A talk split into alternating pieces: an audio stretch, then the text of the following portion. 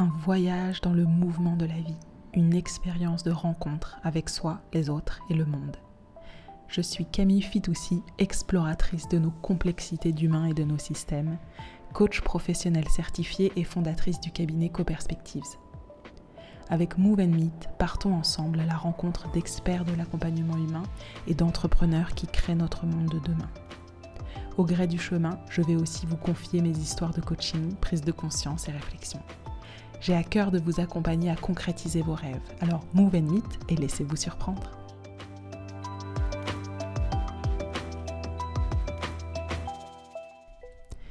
Le leadership contemplatif comme l'art d'intégrer l'être et le faire avec Fabrice Demaresco avec qui j'ai eu un grand bonheur euh, d'échanger. L'enregistrement de l'épisode n'a pas pu être diffusé en direct sur LinkedIn comme c'était prévu. Les challenges techniques ont eu raison de nous, mais ça a été une belle mise en pratique euh, finalement pour accueillir ce qui est. Donc voilà l'épisode aujourd'hui. Vivre en accord avec notre raison d'être, accepter les questions sans réponse, sortir du cercle du toujours plus, franchir certaines portes à la rencontre de l'Asie et de l'Occident, de l'être et du faire, de l'art de la contemplation. Voilà une belle proposition de chemin pour les leaders d'aujourd'hui et de demain. Je vous souhaite que ce moment soit, comme il le fut pour moi, un voyage de réflexion et d'exploration. Bonne écoute.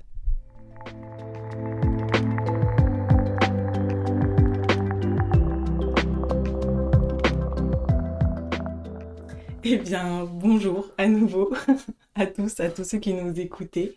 On a fait une tentative de, de passer en direct sur LinkedIn, en live. Ça ne sera pas pour cette fois, que le son n'a pas fonctionné, mais ça sera peut-être pour une prochaine fois. En tout cas, c'est, c'est comme ça que ça se fait aujourd'hui. Euh, donc, euh, bienvenue à nouveau, Fabrice. Merci. Merci, d'être là. C'est euh, toujours un bonheur d'être ici. C'est toujours un bonheur. Encore. Ouais, on avait commenté tout à l'heure en, disant que c'était un bonheur d'être là, que tu es arrivé de, Singapour et que tu étais à Paris là depuis hier. Ouais. ouais, je suis arrivé hier matin. Je te disais, je vais, je le redire pour les gens qui nous écoutent, euh, sur les, intentions que je proposais sur ce podcast. Euh, cette heure et demie qu'on va passer ensemble, peut-être un peu plus, peut-être un peu moins, on verra ce qui arrive, c'est de se dire de, faire justement avec, ce qui arrive. Et donc c'était très, très opportun. Euh, et j'ai dis ça parce qu'il y a une, une, de tes phrases dans ton livre qui m'avait marqué sur Il ne s'agit pas de savoir ce que vous attendez de la vie, mais ce que la vie attend de vous. Donc qu'est-ce que cet échange attend de nous on, va, on va le découvrir, on va, on va voir là où ça nous mène. Et puis, euh, et puis voilà, si on prend un chemin qui ne te conviendra pas, ou on, changera, on bifurquera, donc on, on, on se laisse porter.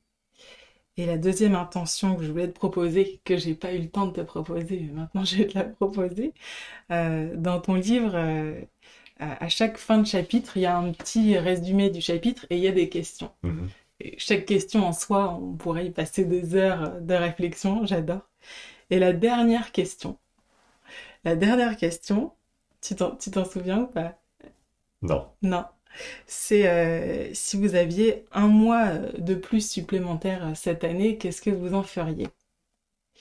Et euh, donc je me suis posé cette question et je me suis dit euh, pourquoi pourquoi attendre un mois supplémentaire pour ne pas vivre chaque moment comme un comme un cadeau, comme un moment supplémentaire? Parce que c'est rien n'est dû en fait. Cette heure et demie là qu'on passe ensemble, elle n'est pas due. La, la, vie ce matin, le fait qu'on se soit réveillé ce matin, c'est pas un dû. Et donc, euh, j'avais envie de te proposer de, de vivre cette heure et demie comme une heure et demie supplémentaire. Très bien, ça me convient. Ok, super. Alors, on est, on est parti. Euh, et, euh, et puis, on, on avait dit aussi qu'on était ici grâce à Grégoire Amig, qui est un de tes amis. et qui avait écouté le, le, podcast et ça t'avait donné envie de me contacter pour, pour tenter l'expérience toi aussi par curiosité. Oui, j'ai trouvé que, que les possibilités que ton podcast euh, ouvre sont toujours intéressantes à explorer. Je me suis dit pourquoi pas passer un moment avec toi et voir où ça nous mène. Ok, super. En tout cas, je suis ravie de t'accueillir aujourd'hui. Et, euh, et, merci à Grégoire de rendre ça possible, Grégoire qu'on salue. Euh, alors, J'aime bien la façon dont, tu te décris sur, euh, bah, à la fois sur LinkedIn et sur ce que tu m'as envoyé. Euh, donc tu, es coach, consultant leadership dans des entreprises de, toute taille et puis tu animes des retraites. Et, tu dis que tu amènes tes clients vers de nouveaux sommets de clarté et de productivité en te concentrant ou en se concentrant sur ce qui fait de nous euh, fondamentalement des humains et tu évoques notamment le, désir d'être heureux, euh, le désir d'être en lien, connecté. C'est bien aussi le, la raison d'être de ce podcast, la, rencontre. Et, euh, puis tu, évoques aussi le fait de, de, poursuivre son purpose. Alors j'aimerais bien que tu nous dises qu'est-ce que tu entends par ce mot Comment on le traduirait en français? Je pense que c'est raison d'être ou sens, mais qu'est-ce que tu mais toi derrière le mot purpose Oui, le raison d'être euh, me paraît une bonne, euh, une bonne traduction.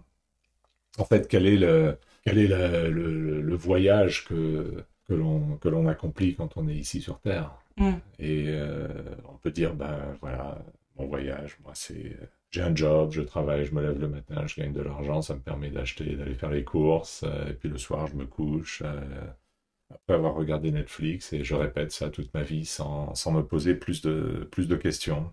Mm-hmm. Euh, et c'est une manière de, de vivre. une autre manière de vivre, c'est de, de, se dire, mais finalement, quel est le... Pourquoi est-ce que je suis là? Qu'est-ce qui... Qu'est-ce que je dois rendre possible par ma, ma présence? Mm. Et euh, c'est pas nécessairement de trouver un, objectif, euh, de dire je vais apporter la paix dans le monde ou euh, guérir tous les cancers.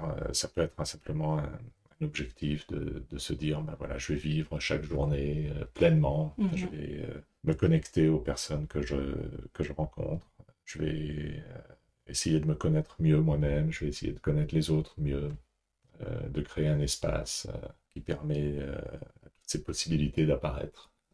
Donc euh, on peut, on peut apporter les, aborder les choses comme ça et de se dire finalement, euh, il y a plusieurs niveaux auxquels on peut regarder notre, notre raison d'être, mhm.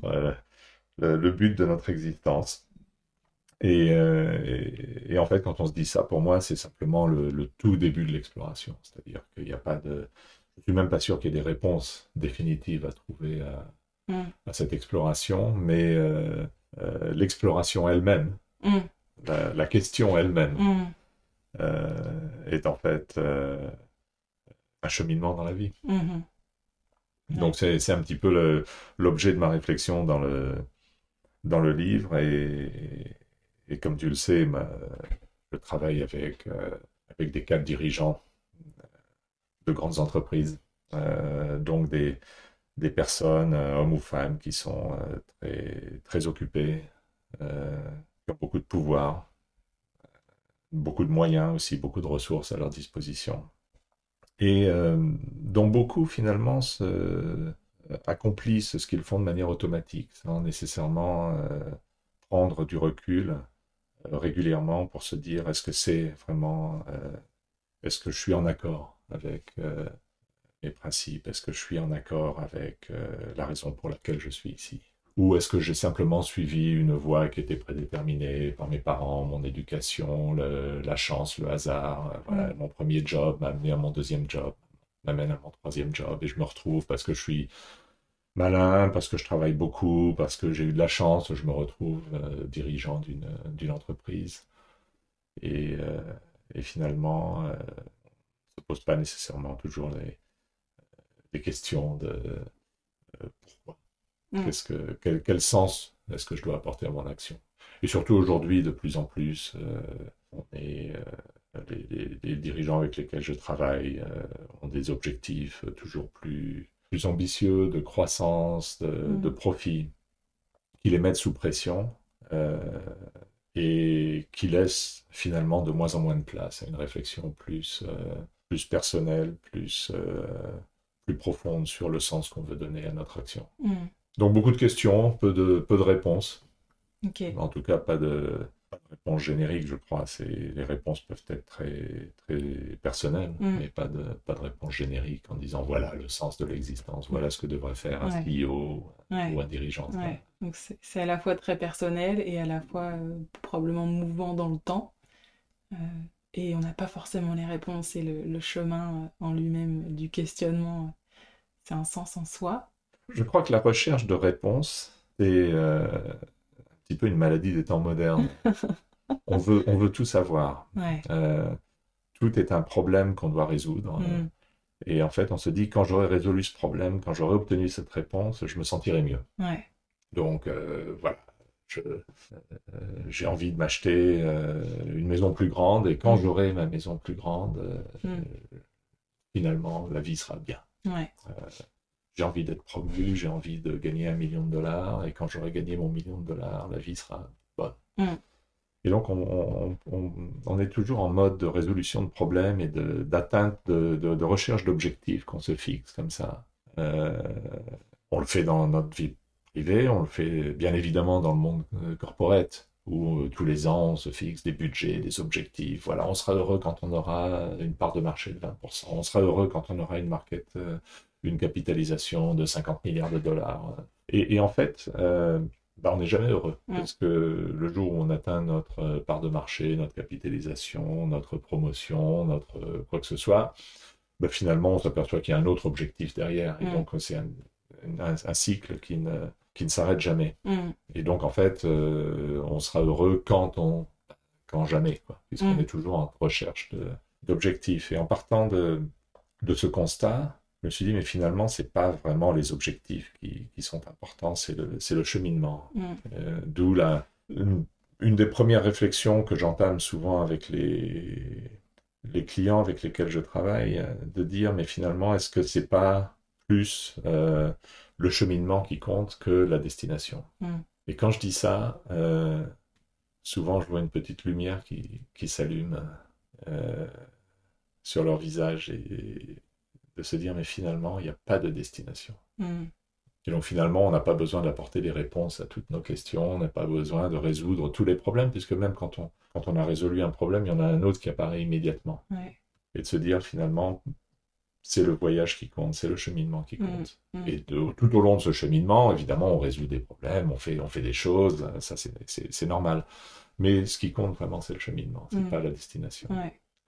Quand, je, quand on explore ça avec, euh, avec nos clients, je vois un, un- sens d'apaisement qui, qui, euh, qui souvent les, les traverse, de se dire, mais finalement, c'est vrai, il n'y a, pas de- y a pas de destination, donc ce Mm. qui compte, c'est notre cheminement. Mm.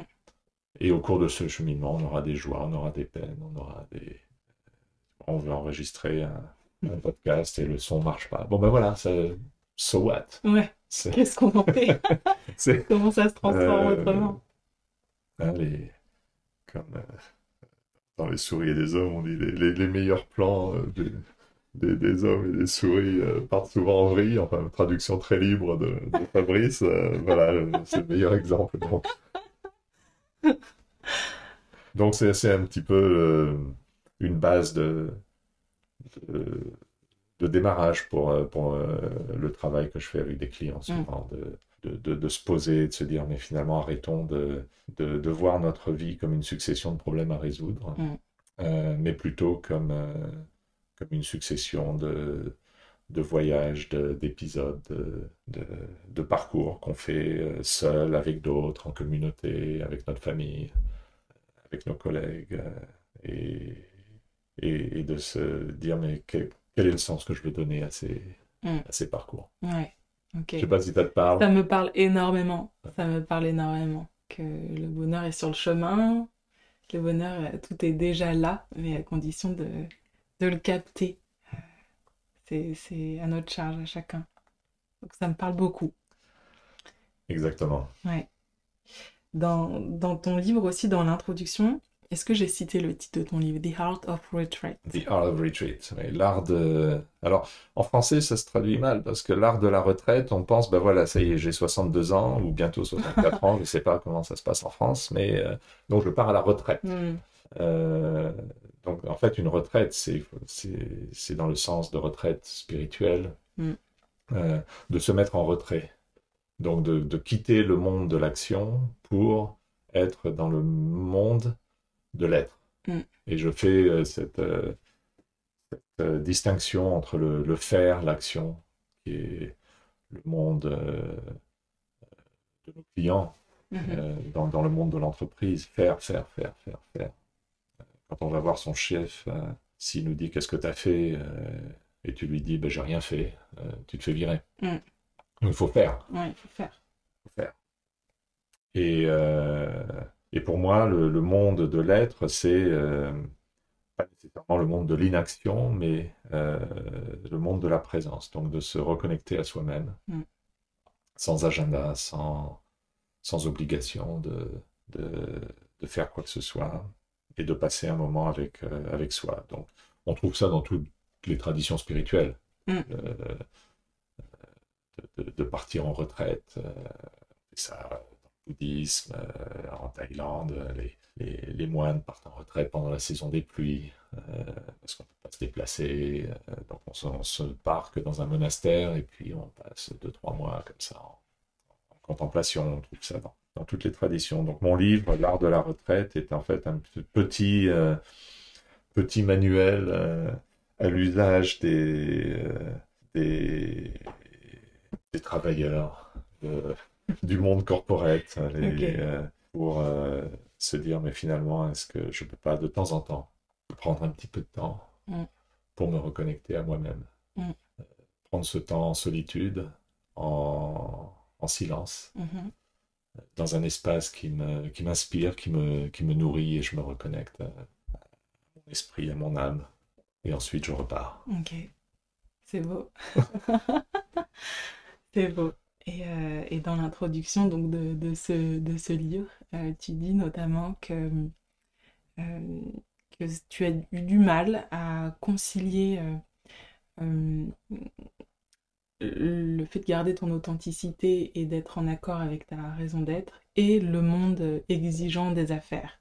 Et que finalement, tu t'es rendu compte que c'était peut-être pas un, un dilemme, un choix à faire entre les deux, mais que ça pouvait être aussi une intégration des deux et que c'était euh, euh, et que c'était possible à condition de décider de franchir certaines portes. J'aime bien aussi cette notion de décision, de, de, choix aussi, de libre arbitre peut-être quelque part, et de décision de franchir certaines portes, donc de, de, les voir, de les choisir, et après de les franchir. Et j'ai envie de te demander quelles sont les portes que tu as franchies toi-même, Fabrice? Bah, écoute, moi j'ai euh, j'ai une éducation euh, française, tout ce qu'il y a de plus euh, traditionnel, donc j'ai grandi à Paris. Mm. il se trouvait que j'étais bon en maths, donc j'ai fait les classes prépa, j'ai été j'ai fait centrale et puis j'ai commencé à travailler comme comme tout le monde. Il fallait faire un, à cette époque-là, on se posait pas de questions, il fallait travailler. Donc j'ai travaillé dans le secteur de l'informatique. Et après quelques années, je me suis dit, euh, il faut que je, que je remette un peu des bases en place. Centrale, c'est très très bien pour tout, euh, pour, pour, une éducation scientifique, une éducation d'ingénieur, donc c'est carré. Mm. on a un problème, on le résout. Mm. Donc pourtant, on est très bon. on est très bien préparé pour ça en France, mm. hein. même, même dans les écoles de commerce, pas, pas seulement dans les écoles d'ingénieurs. Finalement, on est, on est préparé à, la résolution de problèmes qui sont bien posés, bien définis, bien clairs, et, euh, et on les résout. Donc je me suis dit, je vais, faut que j'étende un petit peu mon, mon, éducation, donc je suis allé faire un MBA. Euh, ensuite de quoi je suis rentré dans, dans, le conseil, et en fait je suis reparti dans ce mode de, de, résoudre des problèmes. Alors je les résolvais, résolvais pas seulement pour moi, surtout, surtout pour les clients, comme ça, ça, ça, ça nous permettait d'avoir un un bon business. Euh, et, il s'est trouvé que par, par le plus grand des hasards, je travaillais avec les banques, les, entreprises financières, banques et assurances pour la, pour la plupart. Et donc, je me suis dit, mais finalement, euh, euh, mon but dans la vie, c'est de devenir un patron de banque. Pourquoi pas? Finalement, tu vois, le, le, choix, en fait, au début, c'était, j'aurais pu, par, inclinaison, inclination, alors pardon pour mon français très, très approximatif maintenant. Euh, par goût, Mm. J'aimais bien les usines et les, et, les, grosses machines et, tout ça, mais, mais travailler dans la banque, ça permettait d'être dans les centres-villes, à proximité des bons restaurants et des bons hôtels, plutôt que d'être au milieu du rien dans les zones industrielles. Donc, donc c'est comme ça que je suis que, que j'ai atterri dans dans l'univers de la, de la finance. Et, donc, tant qu'à faire, autant devenir le patron d'une entreprise financière. Donc, j'ai eu cette, cette, opportunité, finalement, en quittant le, le conseil euh, à, l'âge de, de, 40 ans, d'aller travailler dans une banque et de diriger une, une des grosses divisions de, la banque de détail, comme on dit en France. Donc, euh, j'avais, je sais pas, 500, 500 euh, agences, quelques milliers de, de personnes, et donc un peu l'aboutissement d'un rêve pour moi, qui était de, de devenir euh, le dirigeant d'une d'une banque. Et, tout était très bien, sauf que j'étais absolument misérable dans, dans, la vie. Je raconte un petit peu ça dans le cheminement dans, dans, le bouquin, mais en fait, je me suis, je me suis dit, mais c'est, cette existence est complètement, complètement absurde. Et de, de l'extérieur, tout le monde me regarde et se dit, ouais, ce type-là, il a 40 ans, il dirige une grosse, euh, une grosse division dans une banque, euh, c'est le prochain CEO. Euh, si pas, si c'est pas cette banque-là, ce sera une autre. toutes les apparences du, du succès professionnel. Mm-hmm. Et ma vie était absolument misérable. C'est-à-dire, je me levais le matin et je devais me traîner pour aller au bureau. C'était, c'était l'horreur totale. Et la raison pour laquelle c'était l'horreur totale, c'était que je, je, je, me disais, mais à quoi ça sert tout ça? C'est-à-dire, je, mon, but dans l'existence, c'est de vendre des cartes de crédit. Alors, je, je dis, il n'y a rien de mal à vendre des cartes de crédit. Moi, j'utilise des cartes de crédit, donc je suis très content qu'il y ait des gens qui me les aient vendues, mais, mais ça me... Je dis, mais, mais euh, dans le pays où je... Alors je, je travaillais en Asie, hein, euh, dans, dans, le pays où j'étais, il y avait une centaine de banques qui faisaient la même chose. Donc, euh, en fait, je me dis, mais si demain, il y a une espèce de, gros euh, vaisseau euh, d'extraterrestres qui arrive au-dessus de ma banque, un, aspirateur géant qui aspire la banque et elle disparaît. Mm-hmm. Qui va euh, s'apercevoir qu'on a disparu et, qui va nous regretter Et la réponse est personne, parce que de toute façon, il y en a 99 autres qui font la même chose, et donc, mm. à quoi on sert? Qu'est-ce qu'on fait qui, qui, est unique, qui est inspiré, qui est euh, qui, offre de la joie euh, et, et, du sens, et, j'arrivais pas à trouver de réponse. Je me suis dit, mais c'est, euh, c'est pas possible que j'ai travaillé comme un, comme un forcené pour faire des, des, des, des, grandes écoles, des, études, des MBA, j'ai travaillé dans les, dans les meilleurs cabinets de conseil du monde. Mm-hmm. Et voilà, je me retrouve à 40 ans dans un truc absolument misérable. Ça va pas du tout. Et, euh, et, donc ça, c'est la première porte. C'est la première porte de s'apercevoir que tout ce pourquoi j'ai travaillé, mm-hmm. euh, qui a fait la fierté de, de mes parents, euh, qui m'a permis effectivement d'avoir une, une, vie confortable, intéressante, etc. En fait, ça me, ça me rend misérable. Mm. Et je ne trouve pas de, de réponse à, à cette interrogation. C'était pas du tout une question de changer de banque. Des fois, il y a des environnements qui sont un peu toxiques. On se dit, mhm. OK, je peux pas rester dans cette entreprise, je vais aller dans une autre. Mais c'était pas ça. C'était vraiment euh, à quoi, euh, à quoi sert Fabrice? Euh, Fabrice, il quand il vend des, cartes de crédit et des prêts hypothécaires, des, des comptes de, pour la, banque premier, il ne, ça, ne sert à rien. Il y en a 50 autres qui peuvent faire le même job, probablement mieux que lui. Euh, et donc un grand vide euh, s'ouvre devant moi et je me dis, mais voilà, qu'est-ce que je peux pas continuer comme ça. Alors, ça, c'était un problème quand même. Euh, d'abord parce que d'un point de vue purement d'ego, je dis mais tout, tout, tout, ce que j'ai fait, c'est, ça sert à rien, mm-hmm. donc je suis nul. qu'est-ce que je peux faire d'autre? Parce que finalement, quand, quand tu es euh, consultant dans, tu vois, des diplômes euh, dans, le, dans les grands cabinets de conseil, qu'est-ce que tu sais faire? En fait, je savais rien faire. C'est un peu la réponse. je savais ni conduire un camion, ni réparer la plomberie dans la maison, ni pratiquer la respiration sur quelqu'un qui a une syncope. Donc j'ai aucune. Aucune skill, comme on dit en anglais, pas comment dire en français, aucune compétence qui est vraiment utile, mm. si ce n'est que par mon expérience professionnelle, mon expérience de, de la finance, mon observation des, des comportements euh, dans les couches un petit peu raréfiées, supérieures du, du monde de l'entreprise, euh, j'ai développé euh, des, des, des, instincts pour, pour travailler bien avec les, ces cadres dirigeants. Mm-hmm. mais mais c'est tout. Donc je me dis, mais qu'est-ce que je vais faire quoi, de, de, ma vie? Et, et, là, je suis rentré un peu dans une période de, de traversée du désert. Et juste avant cette période-là, euh, quand tu dis cette première porte que tu as franchie avec le, vide qui s'ouvre un peu devant toi, qu'est-ce qui. Est-ce qu'il y a eu un élément déclencheur? Est-ce que ça s'est fait un, matin? Est-ce que ça a été progressif? Que... En fait, c'est venu très vite. Euh, j'ai pris ce job qui. Je crois que c'était le, contraste, le, changement thermique entre prendre un job qui, sur le papier, correspondait absolument à tout ce pour quoi j'avais travaillé pendant, euh, mm. à l'époque, mm-hmm. pendant 18 ans, quelque chose comme ça. Mhm. J'ai commencé à travailler à 23 ans, j'avais 40 ans, 41 ans, donc je travaillais pour cet objectif de dire je vais être patron de, banque et, très rapidement.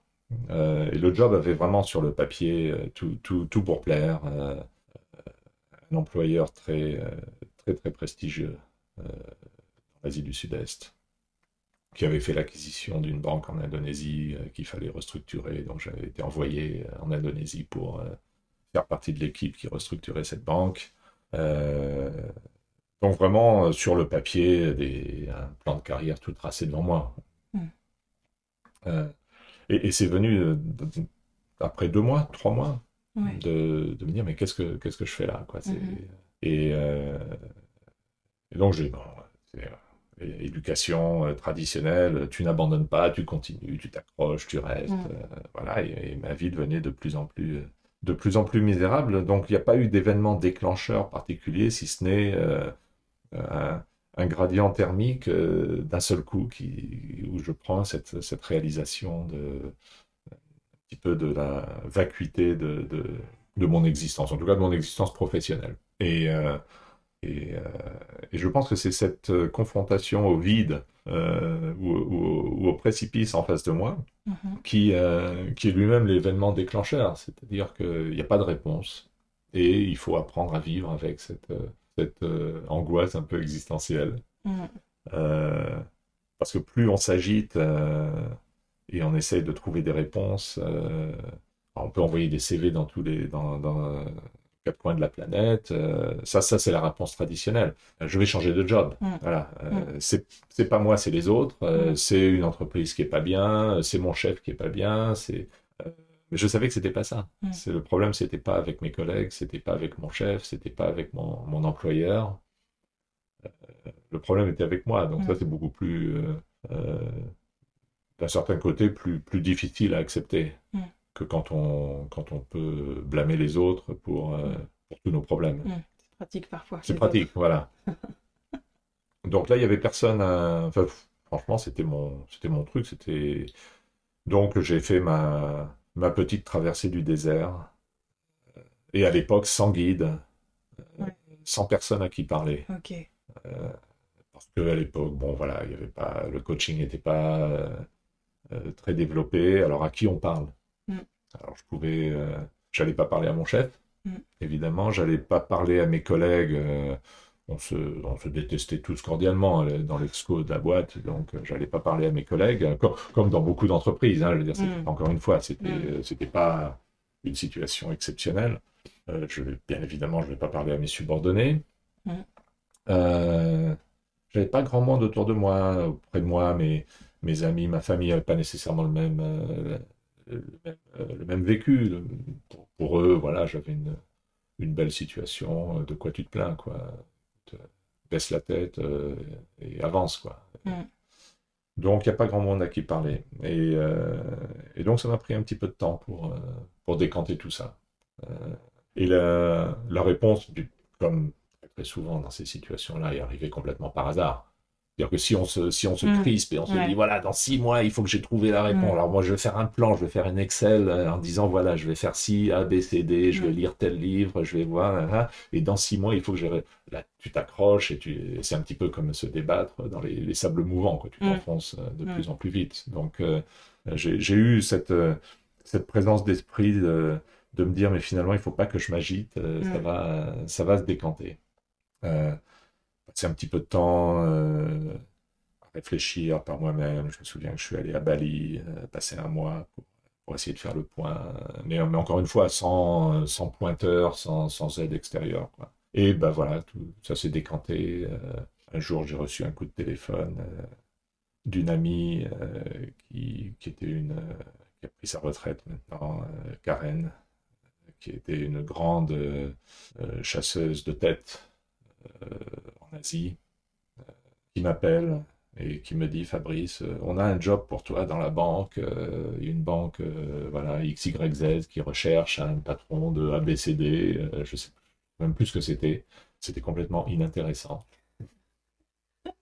J'en avais absolument rien à foutre de son job, euh, machin. Et je, je lui dis, euh, on se connaissait bien, et je lui dis, écoute Karen, euh, Mm. je, je m'en tamponne quoi de ton job, c'est pas ma solution quoi.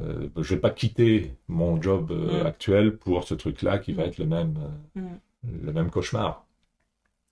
Et elle me dit, euh, mais pourquoi tu viens pas travailler avec nous alors?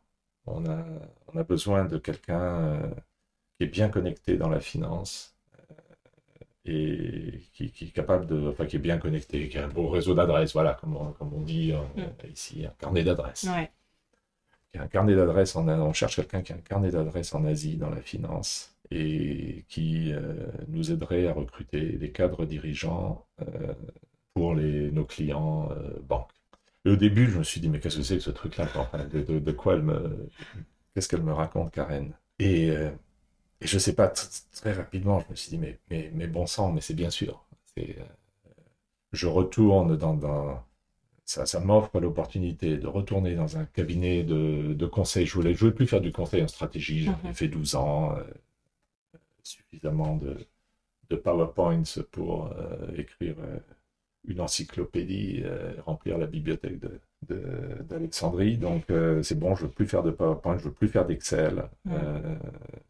Je veux travailler avec les gens. Et, et en regardant mon, mon parcours finalement, qu'est-ce qui me, qu'est-ce qui m'a plu le plus quand j'étais euh, quand j'étais consultant, c'était d'aller faire euh, les recrutements sur les campus euh, des, des, des MBA américains, c'était Mm. de partie de d'être professeur dans, dans, dans nos programmes de développement interne, c'était de travailler avec les jeunes consultants pour les mentorer. C'était c'était tout ça, c'était la- l'aspect humain en fait, hein, l'aspect euh, quantitatif, euh, analyse, euh, résolution de, de problèmes, modélisation, tout ça. Finalement, je l'ai fait parce que j'étais bon en maths, hein, Mhm. mais ça m'a jamais, euh, ça m'a jamais euh, vraiment éclaté. Moi, ce qui me, ce qui me plaisait, c'était de travailler avec les gens. Et, euh, et en regardant encore un petit peu plus mon histoire, finalement, je me suis aperçu que depuis tout le temps, je- j'étais attiré par ces domaines-là. J'avais lu des bouquins quand, quand j'avais 20 ans de psychologie, de spiritualité, tout ça. Et donc, en fait, tous les, les- les petits cailloux du petit poussé étaient Mhm. déjà là, simplement, je je les, je les voyais pas. Et donc, euh, quand, quand Karen m'a dit, bah, écoute, re- rejoins-nous, Mhm. tout s'est un petit peu mis en place et, et c'était le, le grand virage de, de ma carrière, de laisser tomber le- les aspects euh, quantitatifs du travail de, de la finance pour me m'orienter vers les aspects humains. Mhm. Alors au début recrutement, euh, puis en, en étendant euh, mes, mes activités, euh, ce qu'on appelle assessment, donc évaluation des, des- des talents, puis euh, l'accompagnement du développement des, des- des dirigeants, euh, en individuel ou en équipe. Mhm. Ajoute à ça une, une dimension un petit peu euh, spirituelle. euh, je, suis- je suis prof de yoga, de méditation, j'ai fait ça il y a, pas mal d'années déjà. Je, je pratique le, le yoga depuis 25 ans, donc je, je mets ça dans mes, dans mes interventions. Ok. Et, euh, et, et donc ça, ça a constitué un petit peu le, la, la base du travail que, que je fais aujourd'hui. Donc la, la plus grosse porte a été vraiment le, la réalisation de pas de, de mettre euh, pour voyez parce que je pense que c'est une vue très très très négative. En fait, j'ai suivi un parcours comme beaucoup de gens, un petit peu automatique. Mm. Euh, soit parce que nos parents nous emmènent dans une direction, soit parce que c'est le truc à faire, euh, ça va faire bien, ça permet d'avoir de, une, une, belle situation, etc. Euh, donc c'était pas du tout un, une erreur, j'en ai, j'en ai beaucoup, beaucoup bénéficié, mais, mais de réaliser que c'était la fin d'une époque en fait, mmh. qui m'avait qui m'avait plu jusqu'à cet événement déclencheur d'aller d'aller travailler dans la, dans la banque. Euh, je m'étais beaucoup amusé, j'avais travaillé dans, beaucoup de pays euh, différents. Euh, au début de tout début de ma carrière en Europe et puis quand même depuis depuis très longtemps en Asie. et donc c'était la, la, première porte. Après les autres portes, je les trouve un peu plus plus faciles, c'est-à-dire qu'à un moment donné, j'ai quitté le, le, le monde des, des, grands cabinets de recrutement Mm-hmm. Euh, qui, est, très, euh, très structuré, très, euh, très prestigieux, et je me suis dit, je vais monter ma propre entreprise. Donc ça, c'est quand même un... Alors, le, quitter la banque, c'était ma crise des 40 ans. quitter mon, mon, grand cabinet de recrutement pour monter ma propre, ma propre entreprise, c'était ma crise des 50 ans. Et puis, finalement, là, on arrive, j'ai j'ai bouclé la, boucle, donc j'ai vendu euh, vendu mon cabinet, euh, je suis resté avec les, les gens euh, qui ont fait l'acquisition de, de, mon entreprise, hein, qui, qui, sont des gens très bien. je les ai accompagnés en Asie pendant 4-5 ans. Et puis j'ai repris ma, ma liberté. Finalement, j'ai bouclé la boucle en retournant dans mon cabinet de conseil où j'ai fait mes armes quand j'étais un jeune consultant. Euh, euh, et je suis retourné pour, pour entièrement me, dédier au, développement des, cadres dirigeants, de leurs équipes, la préparation des, euh, de la prochaine génération de leaders pour, mm. euh, je l'espère, créer, créer un monde meilleur. Mm. Ah, super, quelle belle euh, boucle semée de portes qui se rejoignent au final. Ouais. Et...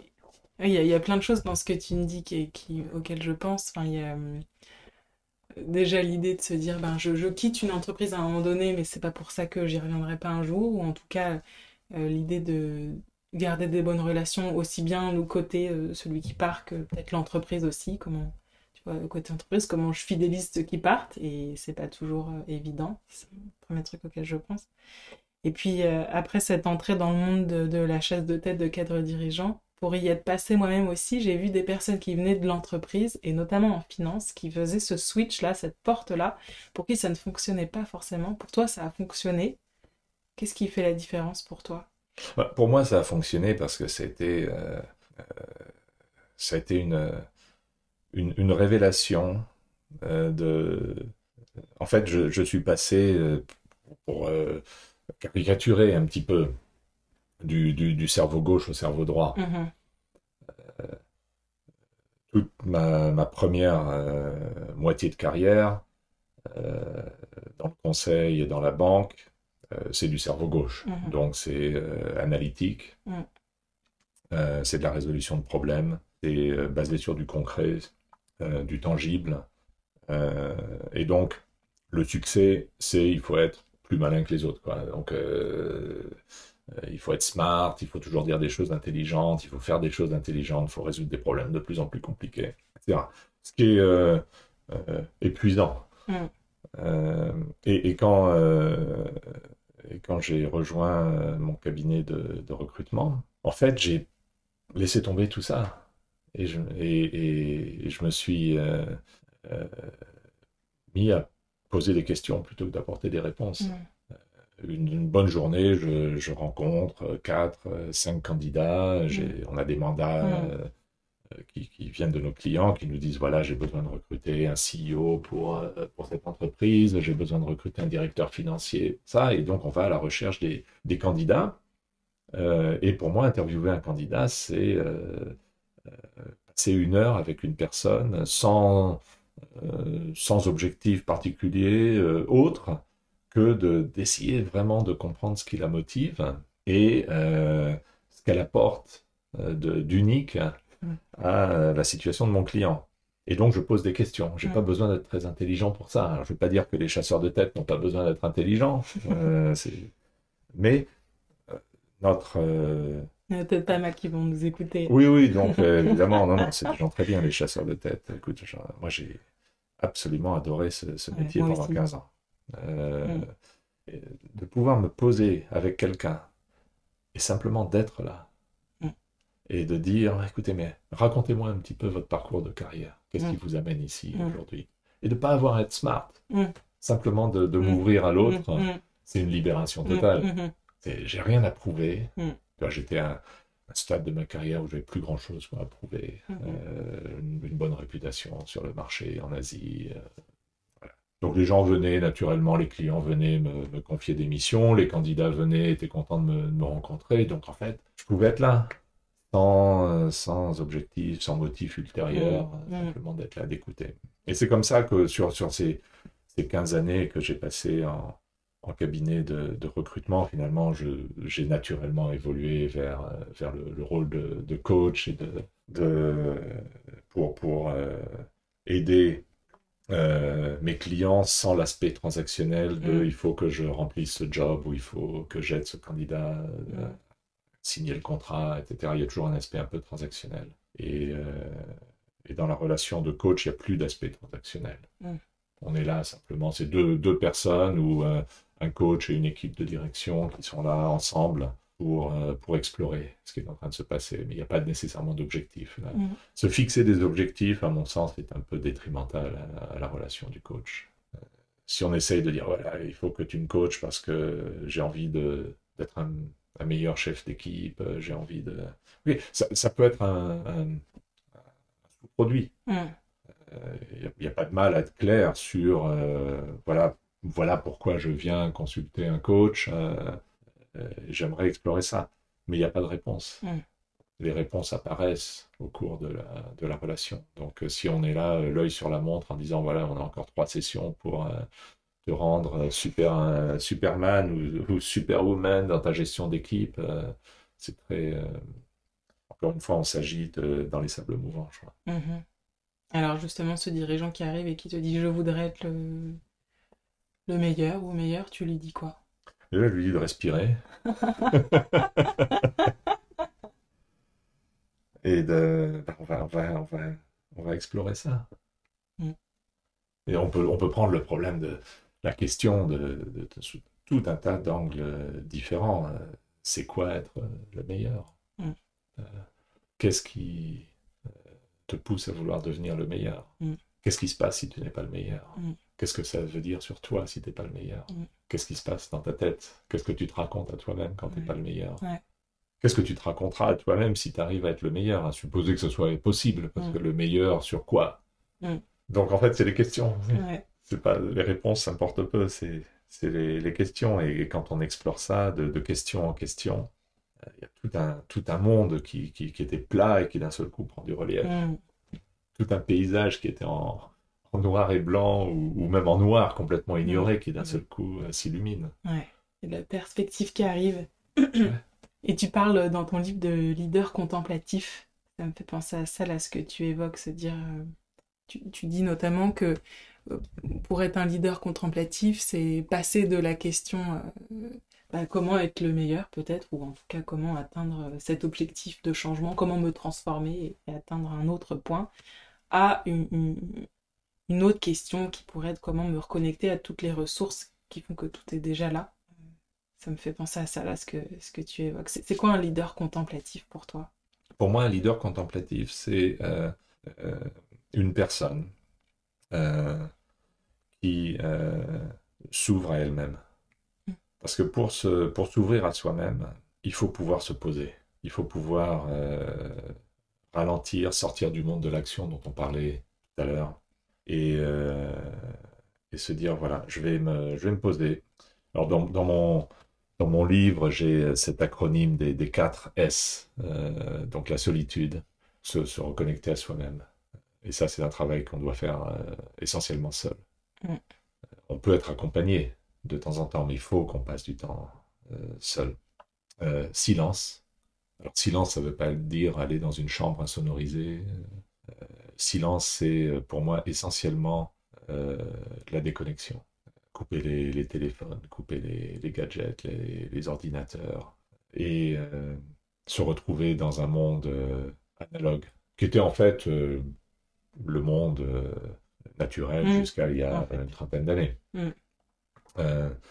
mais aujourd'hui, on est tellement sous, sous pression de la technologie qu'on en, on en a perdu l'habitude d'être par nous-mêmes sans, sans, cette technologie. Donc c'est ça que j'appelle le, silence. On est constamment sollicité, il y a mm. des, des, notifications qui font ding-ding, qui font bip-bip, on est tout le temps distrait. Mm.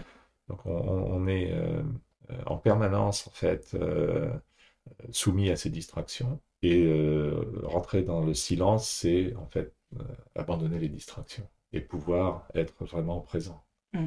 Et les deux autres euh, S, euh, ça va moins bien se traduire en français. Euh, mon troisième S, c'est space, donc un espace qui, qui permet de, se sentir bien. Donc, j'imagine que tu, comme tout le monde, tu, tu, sens les espaces, il y a une vibration dans les espaces. Tu rentres dans une chambre d'hôtel et tu dis, mm. ça c'est pourri. Quoi. alors, tu, visites un appartement et, tu tombes amoureuse de, cet appartement. Et c'est pas, pas que l'appartement est mieux disposé qu'un autre, etc. Il y, a, il y, a, une vibration, il y a une lumière, il y a, il y a, il y a une énergie. Euh, et donc c'est ça, l'espace, c'est aller dans un, dans, dans un lieu euh, qui, qui, dans lequel on se sent bien mm. et qui, qui, nous permet de nous, de nous apaiser. Mm-hmm. Alors ça peut être euh, un monastère, ça peut être euh, une cabine euh, au milieu de la forêt, mais moi je fais des, des mini-retraites et j'envoie mes clients faire des mini-retraites dans un coffee shop. Quoi. Donc tu vas au, café du coin et tu te poses à une table. Donc c'est pas nécessairement les lieux typiques de, de, retraite spirituelle. Mais si tu t'y sens bien, ça peut être une terrasse de café où tu te sens particulièrement bien, euh, ça va t'amener dans un autre niveau d'énergie. Mm-hmm. Le quatrième S, euh, c'est le spirit. Donc, c'est euh, ce, désir, cette ouverture à se reconnecter à soi-même, à notre, notre, âme, à notre, esprit, à, la force interne qui, qui, nous, nous anime et qu'on n'écoute jamais. En fait, quand on est tout le temps dans, mm. dans, dans, cette, dans ce mode de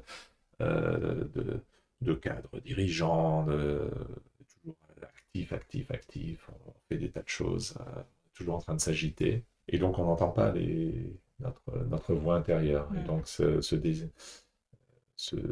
cette ouverture, ce désir de se reconnecter à notre voix intérieure, c'est le quatrième euh, pilier d'une, d'un, leader contemplatif. Ok. Le désir de se reconnecter à cette voix intérieure, comment on passe du désir à la concrétisation? Tout simplement en, s'ouvrant.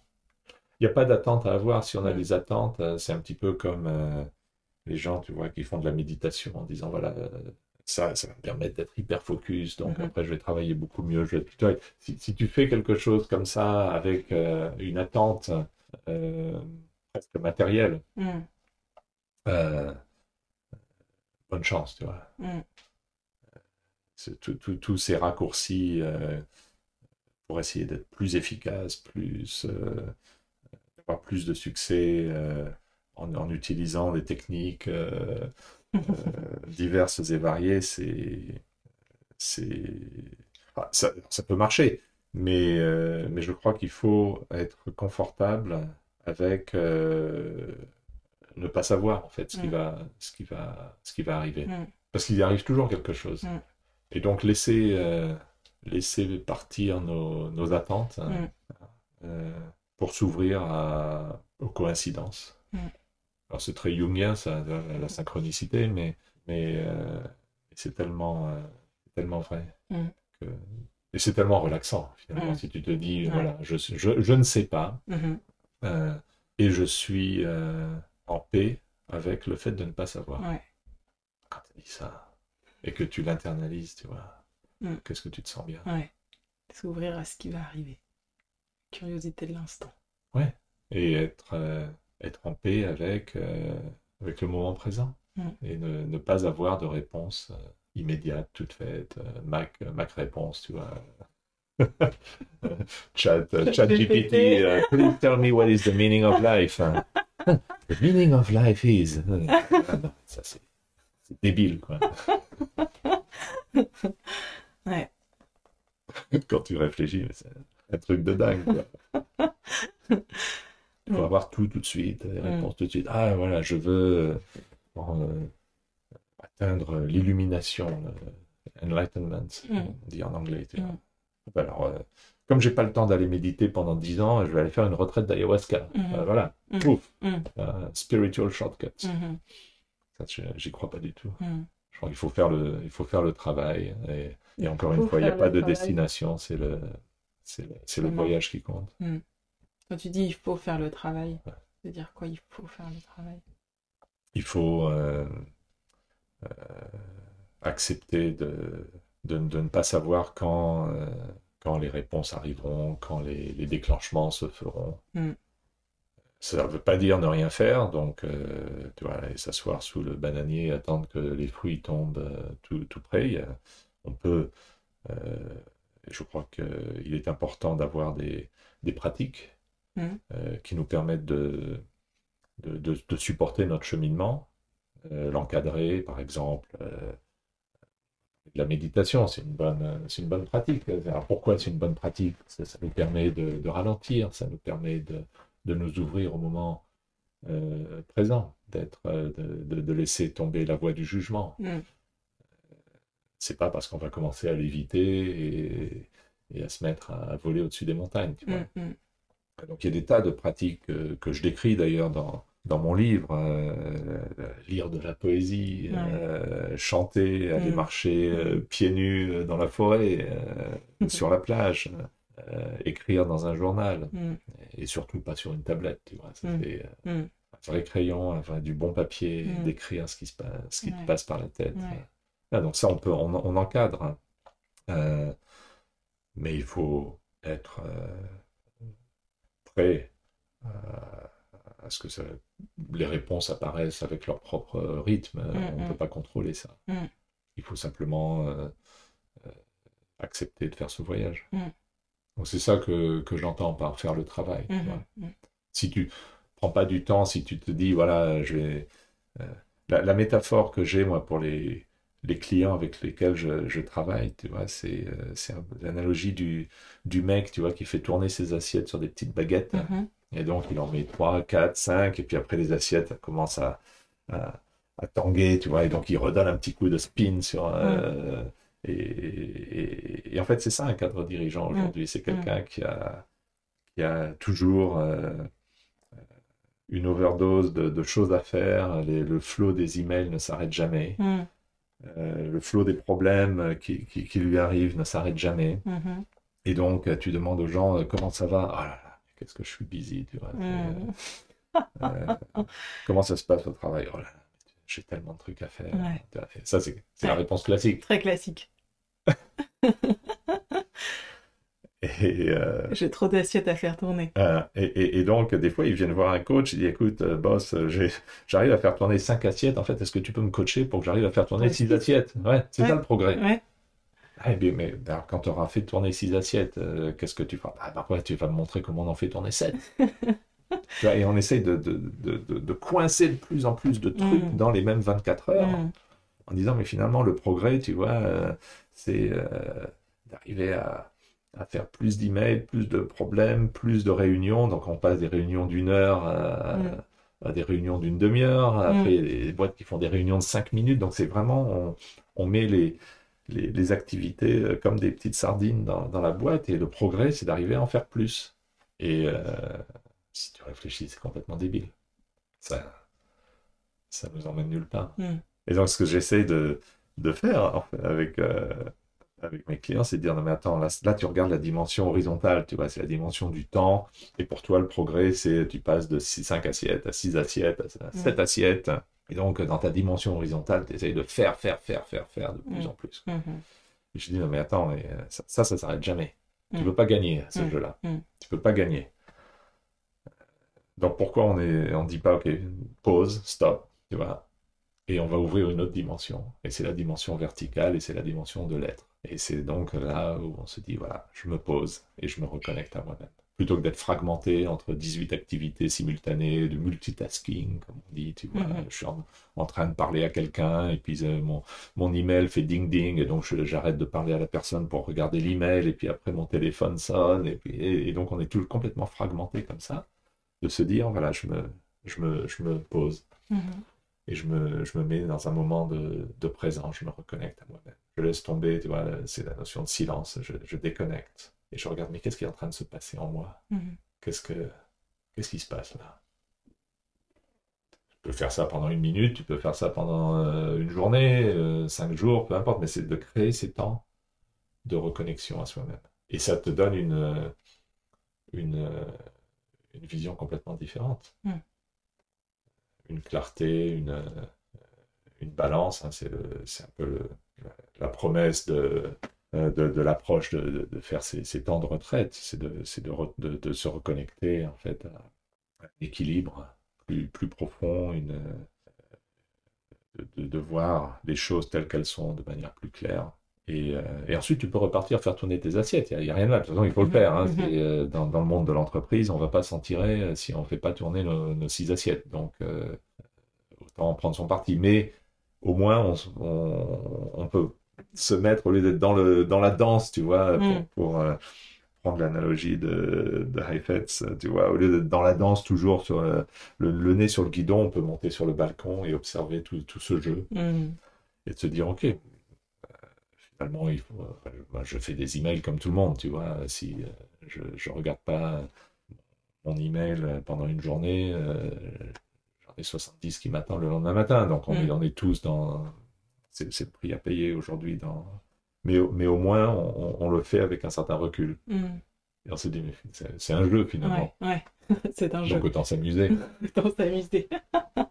ouais. Et... Et, ça, ça permet de plus avoir cette anxiété de dire, oh là là, Qu'est-ce que je suis mm. busy J'ai mm. trop d'emails, j'ai trop mm. de réunions. J'ai une personne qui t'oblige. Prends un peu de recul, regarde, ris. Ris de ces assiettes qui, tournent. Ces assiettes qui tournent. Il faut qu'on ait un job, il faut qu'on gagne de l'argent, il faut faire vivre nos familles, il faut envoyer nos enfants à l'université. on a tous les, des, contraintes matérielles, c'est évident. Et, puis de toutes les façons, travailler euh, que ce soit dans le monde de l'entreprise ou ailleurs, ça, donne aussi, euh, ça, permet de se développer, de faire des, choses intéressantes, de se challenger. De, euh, donc je, pas arrêtons de travailler, allons sur une île déserte à, ne rien faire. C'est pas, du tout ça. Mm, mm. C'est de dire, que compte, tenu de, la situation du, du monde actuel, est-ce que je peux finalement faire fonctionner les choses un petit peu euh, en étant l'auteur de ma, de ma propre destinée et, l'acteur, euh, plutôt que d'être une victime de ce système? Mm. Et ça, on, y arrive en, créant ces plages de. De ce que j'appelle de, de, retraite, mais qui nous permettent de prendre du recul, de, nous, reconnecter à l'être plutôt que le faire. Mm-hmm. Euh, et, et, ça nous donne une plus grande sérénité, une plus grande, euh, j'allais dire equanimity, mais alors là, pour, euh, je suis incapable de traduire ça en français. Hmm. Euh, mais voilà, une, paix d'esprit, un équilibre plus, important. Un équilibre.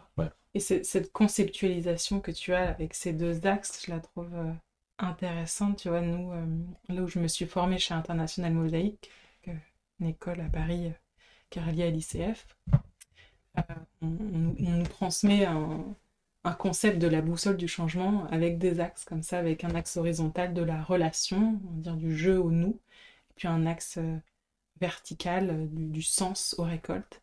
Et ce que tu évoquais avec ce, concept des axes, ça, faisait écho pour moi à cet autre concept. Comment ça t'est venu? Est-ce que ça t'a été transmis? Est-ce que comment tu Qu'est-ce qui fait que tu visualises les choses euh, de cette façon-là? Alors, ça vient pas de moi. Je l'ai vu ou je l'ai lu. Alors, on, trouve cette, euh, ce croisement des axes dans, beaucoup de traditions spirituelles, mm. dans le christianisme, c'est la croix.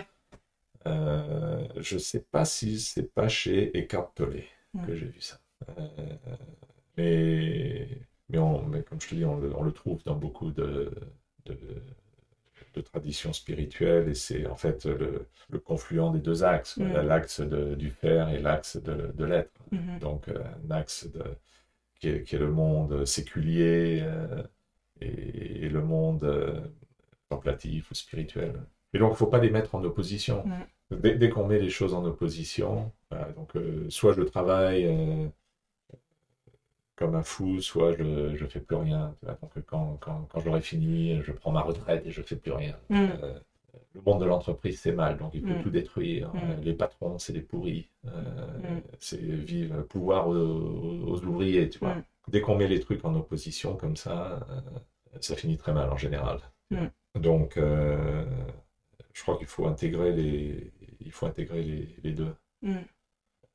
Et ça aussi, c'est finalement, c'est un, un, chemin de, de, sagesse, quoi, de, de s'élever au-dessus des polarités et de dire plutôt que de mettre deux choses en opposition, de dire finalement, est-ce qu'on peut pas avoir, avoir les deux? Est-ce qu'on peut pas mm. avoir le faire? Mm. euh, qui finalement nous permet euh, d'avoir des téléphones portables, des voitures, des, des, des euh, des hôpitaux euh, avec des docteurs dedans. le monde du mhm. fer est quand même pas mal.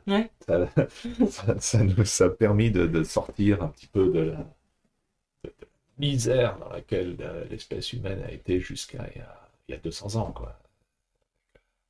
Les maladies, les, famines, les, invasions. Euh, et, finalement, aujourd'hui, on a le, niveau de vie, le confort qu'on qu'on n'a jamais eu auparavant et qui nous mhm. permettrait en théorie bah, justement d'en profiter mhm. et de nous dire mais de quoi on se plaint, tu vois mhm. Qu'est-ce qui nous permet de dire qu'on est malheureux aujourd'hui au 21e siècle, surtout dans un pays occidental, tu vois, où, euh, euh, on a des, des, libertés qu'on n'a jamais eues auparavant? Pourquoi on est si, euh, si malheureux finalement?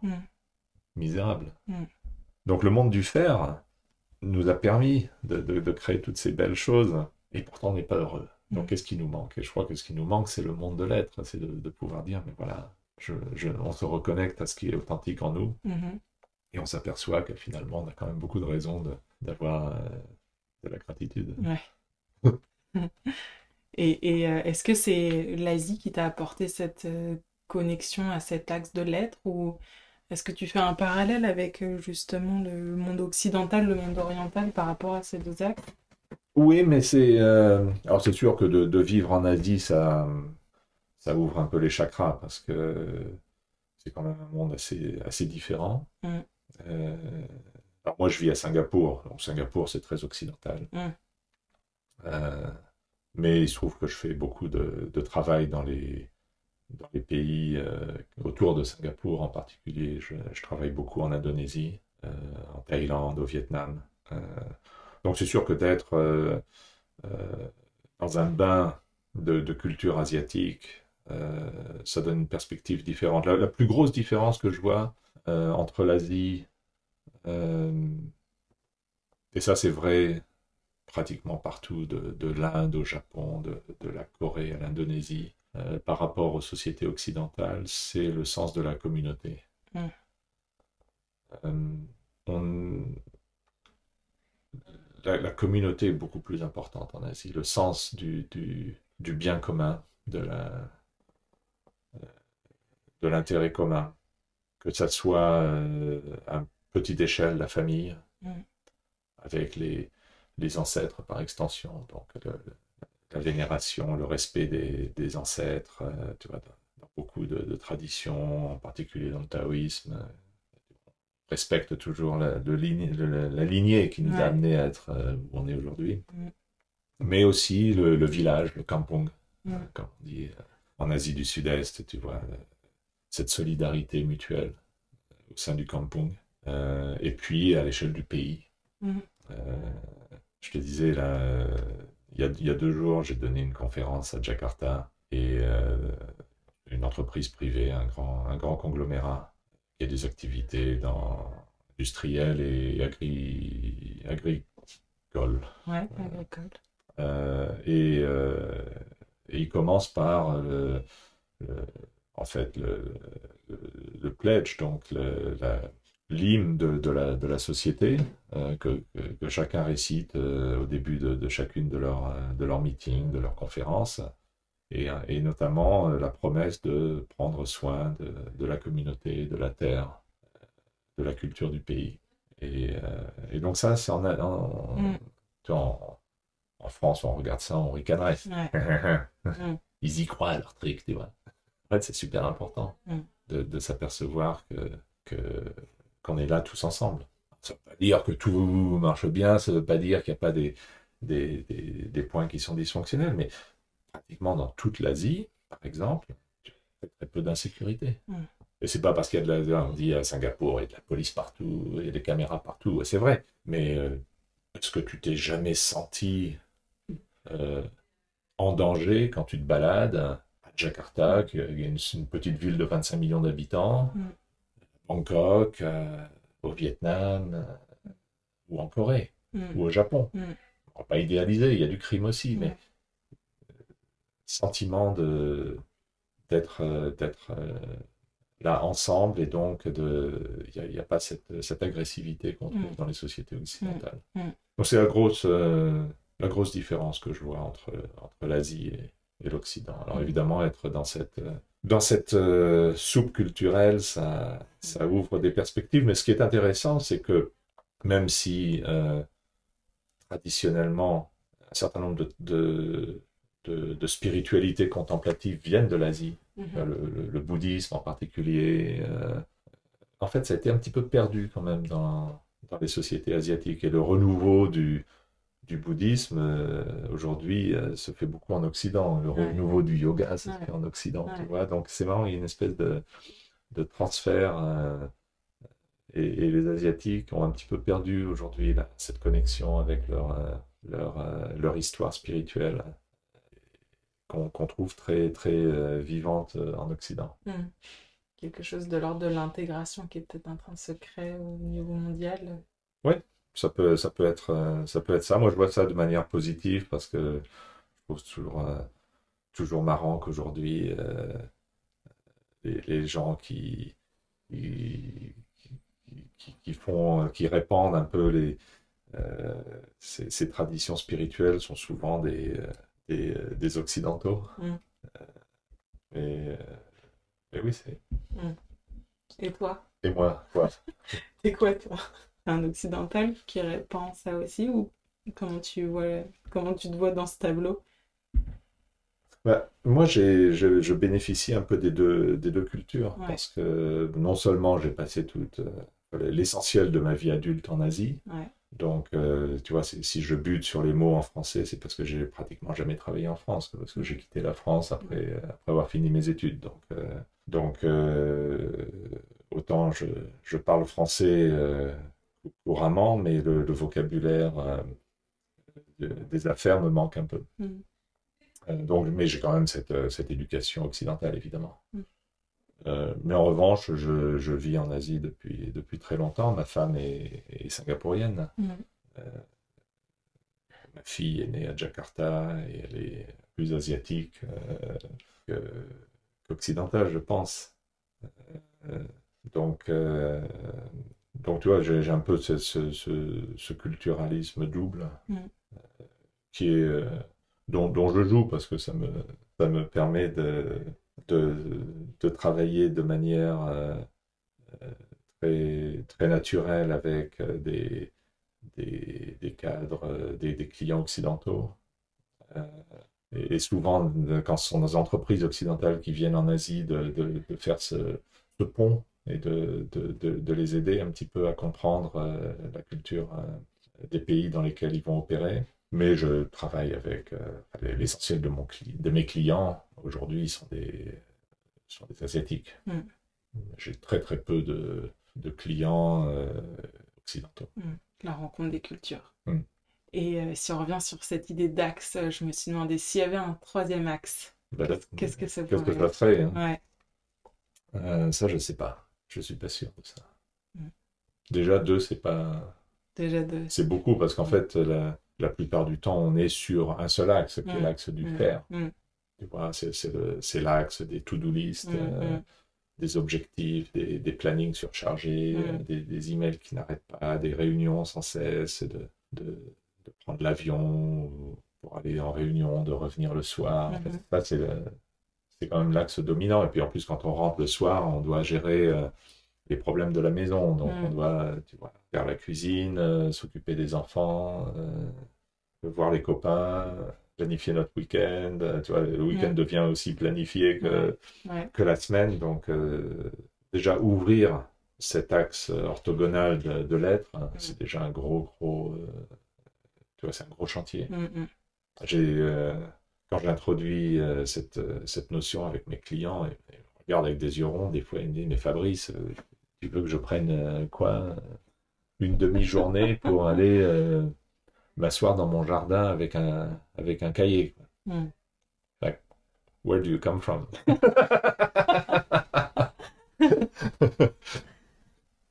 Et puis petit à petit, l'idée fait son chemin, évidemment. Mm. Des fois, j'utilise mes, mes sessions euh, pour euh, l'heure ou l'heure et demie qu'on passe ensemble pour, euh, pour, les, pour les ralentir. Mm. Ils arrivent, ils sont sur une, sur une horloge interne, tu vois, c'est euh, c'est c'est incroyable. Mm. Ils parlent à toute vitesse. euh, ils sortent d'une réunion, il y a un truc qui s'est passé. Donc, j'utilise j'utilise le temps avec eux. Des fois, on fait pas grand-chose. tu vois, On, Mm. on respire, on ferme, ferme les yeux, on se reconnecte. C'est quand même, tu vois, une, une marque de, de beaucoup de, de nos clients d'être euh, très, très déconnectés d'eux-mêmes. quoi. Mm. Mm. Ça, ça vient de, de cette fragmentation, de, de, de ce rythme euh, effréné, de, de passer de 5 assiettes à 6 assiettes. Mm. Euh, Et ça nous laisse pas le temps de, de se reconnecter. Donc, en fait, on vit dans notre tête complètement. C'est sans arrêt des, des problèmes, des narratifs, des histoires qu'on se raconte, des histoires qu'on raconte aux autres. Et, et, et on n'est pas connecté euh, ni à ce qui se passe physiquement dans notre, dans notre corps, Mm. euh, ni à nos émotions. Mm. Quand, je, quand je demande à mes clients euh, que- comment est-ce que tu te sens, Mm. bien. Ah, Mais bien quoi? Heureux, triste, anxieux, en colère, frustré. Le vocabulaire émotionnel est Mm. très très limité. Mm. Enfin, je comprends pas ta question. Là, je, me, je me sens bien. ouais. Je sens que je sens que que que je fais des progrès. Attends, je sens que je fais des progrès. Mm. C'est pas c'est pas une, une émotion, tu vois, Mm. c'est une pensée. Mm.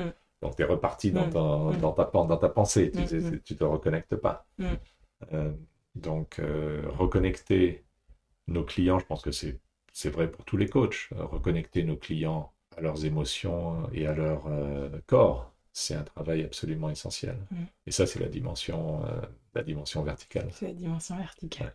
Donc, m'en rajoute pas une troisième. J'ai déjà, j'ai déjà Déjà le boulot à ouvrir une deuxième dimension. Il y a beaucoup à faire à être. J'ai beaucoup à faire à être. Exactement. Super. Est-ce que Fabrice, il y a un- une question que je t'ai pas posée, que tu aurais aimé que je te pose? Un territoire que tu aurais aimé explorer? Écoute, il y a, il y a une, euh, une, in- une interrogation euh, qui, vient d'un, constat pour moi, qui est, euh, on ne peut pas dire qu'aujourd'hui, malgré tous les, tous les progrès qu'on a fait, on ne peut pas dire que le monde prenne une direction très, euh, très positive actuellement.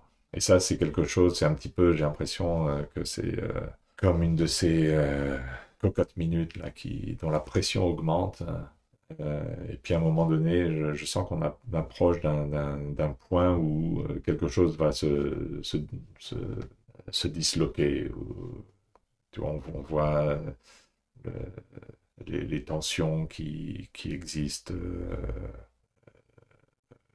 dans le monde géopolitique, euh, les pressions énormes que les, les employés subissent dans les, dans les entreprises, cette poursuite effrénée euh, de la croissance et du profit Mm. qui, euh, puisqu'on ne- n'inclut pas le coût de, de l'environnement, des ressources que l'on utilise, etc., ça- essentiellement, euh, l'air qu'on respire est gratuit, les ressources qu'on tire du sol sont gratuites. Et donc, il n'y a pas de limite à, l'exploitation de, la Terre, y compris la destruction des, écosystèmes, etc. Et ça, ça, s'accélère puisqu'on recherche de plus en plus de profits. Donc, il faut de plus en plus puiser dans les ressources pour créer de l'énergie, pour permettre cette exploitation.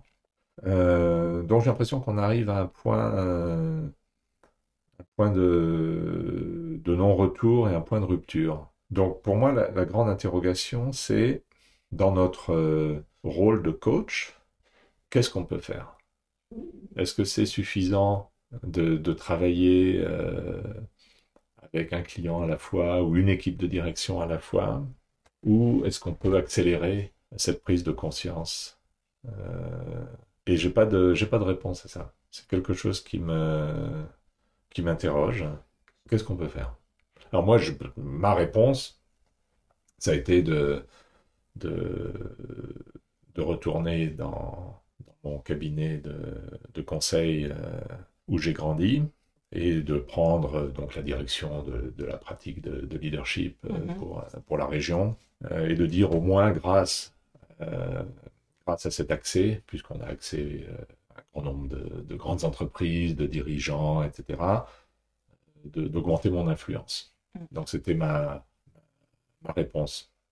Euh, tu vois, j'ai une équipe de coachs, euh, on, a, on travaille euh, avec mes, collègues au niveau mondial, donc on a un certain pouvoir d'action, en fait, et d'apporter euh, nos solutions, ou en tout cas nos pratiques, nos, réflexions, nos interrogations aux grandes entreprises euh, au niveau mondial. C'est ma solution, mais est-ce que c'est la bonne? Est-ce que c'est la seule? Est-ce qu'il y en a d'autres? Euh, Je ne sais pas. Mm. Et cette question que tu poses, moi, elle m'interroge en elle-même. C'est une, une, question d'échelle, encore, peut-être. Ben, c'est une question d'échelle, et puis c'est une question de, de comment, finalement, comment euh, formater le message pour, euh, pour le répandre le plus, le plus rapidement possible. Mais donc quantitatif, quand je dis échelle, mm. c'est une, une, volonté de, de, quantitativement avoir de l'influence. Oui, tout à fait. Mm. Tout à fait. Donc, euh, donc ça, c'est une, une question qui me qui m'intéresse et que j'apporte avec à mes clients aussi. Alors, je, et, tu vois, par exemple, cette, cette entreprise où que, j'ai rencontrée, où j'ai fait ma, ma conférence euh, mardi matin à Jakarta, finalement, c'est le signe que qu'il y a une prise de conscience. Mm. Tu vois, c'est un, un, groupe qui travaille dans, dans, les ressources naturelles, etc. Donc, on pourrait dire, a priori, c'est les méchants, c'est les mauvais, mm. etc. Mais en fait, il y a une, une conscience très, très forte de, mm. la nécessité de de la préservation de l'environnement, de la culture, de la, de la terre. Donc il y a des signes mm. d'espoir. Mm. Après, il y a des entreprises euh, qui... Euh, il n'y a que la croissance qui compte. Mm. La croissance, la croissance, la croissance. Mais n'est-ce pas la croissance euh, derrière cette question aussi? Faire tourner le plus d'assiettes de coaching pour toucher le plus de... Ben, je ne pense pas que ce soit de la croissance, tu vois. De faire tourner plus d'assiettes, c'est de la productivité, c'est pas de la croissance. Mais, euh, mais euh, ouais, euh, aujourd'hui, on, a, on, vit dans un système qui privilégie, enfin, quand, quand tu écoutes les, les dirigeants, c'est profit et croissance. C'est les deux mesures de, de succès. Et, et ce sont des bonnes mesures de succès parce que si tu n'as pas de profit, bah, tu mets la clé sous la porte. Donc, et, si tu n'as pas de croissance, euh, tu, ne vas peut-être pas attirer euh, les, les, meilleurs que tu veux attirer parce que naturellement, on se porte vers des entreprises qui sont perçues euh, à tort ou à raison comme ayant du succès, donc elles grandissent. Ça permet de faire des choses intéressantes, ça permet de commencer un petit business et de, et de le, le, faire grandir, etc. Donc il y a des tas de bonnes, de bonnes choses qui viennent avec la croissance et, le profit. Donc c'est pas, encore une fois, c'est pas une opposition. Mm. Euh, mais croissance pour la croissance, profit pour le profit, sans, euh, sans sens, en fait, sans conscience de, de, ce que l'on veut réellement faire pour avoir une, contribution positive euh, dans le monde, ça nous emmène dans le mur. Mm. Fait, mon, je vois mon rôle un petit peu comme essayer de réconcilier les, les deux aspects et de dire à, mes, à mes clients, mais finalement, oui, il faut faire de la croissance, il faut faire du profit, mais c'est pas la seule chose. Mm. il faut développer cette conscience de pas seulement des, des actionnaires, mais de tous les acteurs de l'écosystème dans lequel on, évolue, de, sortir de cette mentalité de, de, tu vois, que les ressources sont rares et donc il faut les accaparer. Euh, un petit peu un, jeu à somme nulle, tu vois, ce que je peux attraper, c'est autant que le concurrent n'attrapera pas. Il faut sortir de cette, euh, de cette mentalité. Il n'y a, pas de, de, limite à ce qu'on peut faire ensemble. On n'est pas obligé de d'être des, des, concurrents, on peut aussi travailler ensemble. Donc il y a, il y a tout un, toute une, euh, des mentalités à changer qui sont d'ailleurs des, des, mentalités qu'on a dans d'autres secteurs de notre vie. Donc, par exemple, quand tu élèves un enfant, mm. euh, tu te dis pas, attends, mais combien il va me coûter et combien il va me rapporter? Donc, je vais faire, tu vois, un, PNL et puis, euh, ou, euh, et, de dire, ben voilà, euh, j'espère que sa, valeur nette actualisée va être positive, parce que sinon, je dois pas avoir des enfants. On ne raisonne pas comme ça. Quand tu as un enfant, tu donneras tout euh, à ton enfant sans compter. Donc, en fait, on, est une espèce de schizophrénie où, dans notre vie, avec nos amis, avec notre famille, euh, on a un système de valeurs. Et puis, c'est comme si euh, on abandonnait tout ça et on va travailler. Et là, on se transforme en, en, monstre sanguinaire. On, est, on, on, a fait plein de profits, mais on n'en a pas fait assez. Donc, on va licencier 10 000 personnes. Pouf, tu vois, le, le, le modèle Jack Welch. Tu vois, on, se transforme en, robot complètement euh, aseptisé, sans aucune émotion, sans aucune conscience collective, sans aucune euh, assiette spirituelle. Et voilà, on est très content parce qu'on a généré de la croissance et du profit. Mm. Euh, et, et, c'est un comportement complètement schizophrène parce qu'en fait, c'est pas nécessairement qui on est, mais c'est qui on devient quand on va dans le, dans le monde de l'entreprise. Et, et, euh, et c'est pas du tout simple puisque ça, ça, a contribué à, à créer toutes, euh, toutes ces, entreprises monstrueuses qui, euh, qui n'ont aucune conscience de, de ce qu'elles font. Mm. Alors, je pense que c'est peut-être en train de changer un petit peu. On commence tout doucement à voir les, les signes d'une d'une conscience plus développée de, de l'impact de l'entreprise sur dans le monde, mais c'est peut-être trop lent et trop tard, je ne sais pas. Mais en tout cas, euh, on a en nous tout ce qu'il faut. Tu vois, on n'a pas besoin de, réparé. Tu vois, on a tout en nous ce qu'il mm. faut pour, euh, pour avoir ce niveau de conscience, puisqu'on l'a dans, mm. très souvent dans notre vie privée. pourquoi est-ce qu'on ne démontre pas la même empathie, la même euh, générosité qu'on a dans notre vie privée? Pourquoi est-ce qu'on n'est pas capable de l'amener dans l'entreprise? Ou qu'est-ce qui fait que l'entreprise, par ses conditions, par sa culture, ne permet pas à, l'humanité de, de, fleurir? Mm. encore des questions. Question en suspens. Exactement. Question en suspens.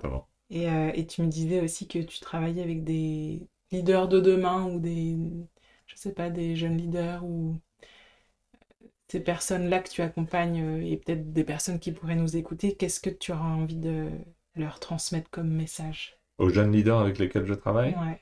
Bah, D'abord, mes jeunes leaders, ils sont, ils sont pas si jeunes que ça, parce qu'en général, on s'adresse euh, à des gens qui sont à un niveau hiérarchique euh, en dessous de, du COMEX. Donc, euh, ce sont des gens qui ont déjà des responsabilités importantes, mais qui ne sont pas au niveau du comité exécutif ou du mhm. comité de direction. des fois, dans les très grandes entreprises, on va aussi à un niveau en dessous, mais ça reste quand même des gens qui ont pour la plupart entre 35 et 45 ans pour, pour schématiser. Euh, et qui sont sur le point. Alors, ce sont des gens qui techniquement ont été très bons. Mhm. Donc, ils ont, voilà, ils ont été les bons, les bons, les bons soldats. Ils ont délivré les bons produits. Ils ont fait les bons, les bons trucs. Et donc, ils sont euh, potentiellement euh, les futurs dirigeants de demain. Mhm. Et, et, le but des, de, de, nos programmes de développement, c'est ben, justement d'essayer de, faire que euh, ne soient pas euh, juste des, des robots qui, qui, performent très très bien, mais qui développent aussi une, une, conscience approfondie mm. de d'eux-mêmes, mm-hmm. de leurs équipes et, et de, de l'écosystème dans lequel ils travaillent. Donc c'est tout, tout, le but de, du travail qu'on fait avec eux, c'est euh, au-delà des, des, considérations techniques, donc il y a aussi des, des programmes de formation euh, euh, purement de compétences techniques qu'il faut avoir pour opérer à un niveau élevé dans les grandes entreprises. Mais au-delà de ça, il faut une, une compétence humaine qui passe par la reconnexion avec soi-même, mais aussi la compréhension de ce qui fait une équipe qui fonctionne. Mm-hmm alors on n'en a pas du tout parlé aujourd'hui, mais euh, les équipes de direction mm. Sont en général, fonctionnent moyennement. Mm. C'est-à-dire que c'est une collection d'individus mm. euh, qui, travaillent dans leur propre silo euh, et pour qui faire partie de, de l'équipe de direction est un petit peu euh, une tâche supplémentaire. Euh, il faut aller au comité de direction. Euh, mais en fait, mon, ma famille, c'est mon silo. Tu vois, je travaille avec mes, mes équipes, je délivre mes, mes objectifs. Et si je fais ça, j'ai mon bonus. Il n'y a pas de conscience collective. Donc, un, un, leader d'équipe de, de, direction, en fait, sa tâche principale, c'est de créer cette conscience collective et de dire on est plus fort quand on est ensemble. Donc, c'est l'idée de, tu vois, par exemple, d'une équipe de sport, une équipe de foot. Euh, si tu mets 11 euh, mecs, euh, même tout, tout géniaux qui sont, s'ils savent pas travailler ensemble, ils vont pas gagner le match. Et, et donc, c'est cette, cette considération qu'il faut faire travailler dans la plupart des cas. Il y a des, situations où ça s'applique pas, mais dans, l'essentiel des situations, il faut faire travailler les gens ensemble. Et le, tout doit être plus grand que la somme des parties. Mm. Euh, donc ça, c'est tout un programme. Et il y a pas, tu n'apprends pas ça dans les universités, tu n'apprends pas ça dans les programmes de mhm. leadership development. Donc en fait, tu te retrouves à des, directs, des, des, mhm. des, postes à responsabilité élevés. Tu dois faire travailler des gens ensemble et tu n'as pas la moindre idée de ce que ça veut dire. même, souvent, on n'a même pas la moindre idée que ça pourrait exister. Dire, ah ben voilà, j'ai 10 mecs dans 10, 10 direct reports dans, mon, dans mon équipe et donc voilà, je donne à chacun ses objectifs et et une fois par semaine, je les mets ensemble et on fait la revue de, ce que chacun a fait. Mhm. Quand il y en a un qui parle, les neuf autres euh, s'emmerdent royalement, donc euh, ils vont sur leur texto et tout ça, parce qu'en fait, ils savent pas travailler ensemble. Mhm. Donc cette notion de travailler en équipe est euh, absolument primordiale pour, pour être un, leader de demain et d'arriver à, faire travailler des, des gens compétents ensemble pour créer quelque chose qui est plus grand que nous. Mhm. Euh, donc ça, c'est tout un, tout un programme. On s'inspire beaucoup pour ça. Euh, des... on, va, on va en fait en dehors du monde de l'entreprise parce qu'il n'y a pas mm. beaucoup de rôle modèle dans, dans mm. l'entreprise. Donc on va dans le monde du sport, mm. dans le monde des arts, tu vois, un chef d'orchestre qui arrive à faire euh, travailler, tu vois, 30 musiciens ensemble. et c'est pas que chacun, oui, chacun a sa partition, donc il doit jouer ses notes. S'il joue pas ses notes, s'il sait pas jouer ses notes, on le vire, ok. Mais c'est pas ça qui fait le, le génie hmm. d'un chef d'orchestre. C'est pas que chacun, le violoniste, le troisième violon, le, deuxième trombone, ils savent jouer leur partition. Évidemment, c'est le point de départ. Hmm. Ils savent jouer de leur instrument. Hmm. C'est comment est-ce qu'on fait que ces gens-là vont jouer tous ensemble? Ils vont abandonner en fait leur ego pour se devenir une, une, conscience collective. Et quand tu écoutes un, un, orchestre dirigé par un grand chef, c'est ça qui est en train de se passer. Et dans l'entreprise, on n'arrive pas à le faire dans le monde du sport, on le voit. En 11 footballeurs, euh, si, si le coach n'arrive pas à les faire travailler ensemble, tu as euh, Manchester United, mm-hmm. des mecs très très bons mm-hmm. qui, qui, jouent très mal. Euh, et, et, on s'inspire aussi beaucoup, je te, je te, disais ça avant qu'on commence l'enregistrement, avec les, les, les, forces spéciales dans, dans, dans l'armée. Qu'est-ce que c'est que qu'une équipe de force spéciale, c'est une petite équipe en général, tu vois, 6 à 12 mecs, euh, qui vont faire un truc très euh, chirurgical, très, très focalisé, euh, récupérer un otage, aller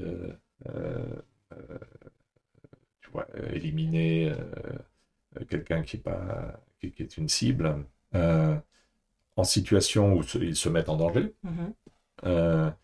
Et euh, avec une énorme technicité. Mhm. Donc, euh, tu vois, ils, sont préparés à sauter en parachute, à aller euh, sous l'eau, à faire euh, les explosifs, les communications, le sniper. Donc, tu as, tout un tas de compétences extrêmement poussées. Mais ces gens-là, en fait, il y a une mission, ils vont tous travailler ensemble pour réaliser cette mission. Et il n'y a plus d'ego, il n'y a plus de rang, c'est pas que tu sois sergent ou lieutenant, etc. Ça, ça devient complètement... irrelevant, en fait, on va travailler ensemble. Et s'il y en a un qui a besoin d'aide, on va l'aider. Et s'il y en a un qui, qui, qui fait pas son truc, on va lui dire, t'as fait ton truc. Et puis, une fois que la mission est réalisée, on fait un, un Mm. debrief et on apprend. Mm. Et on apprend ensemble. Et c'est pas pour pointer du doigt, mais c'est pour apprendre ensemble. Mhm.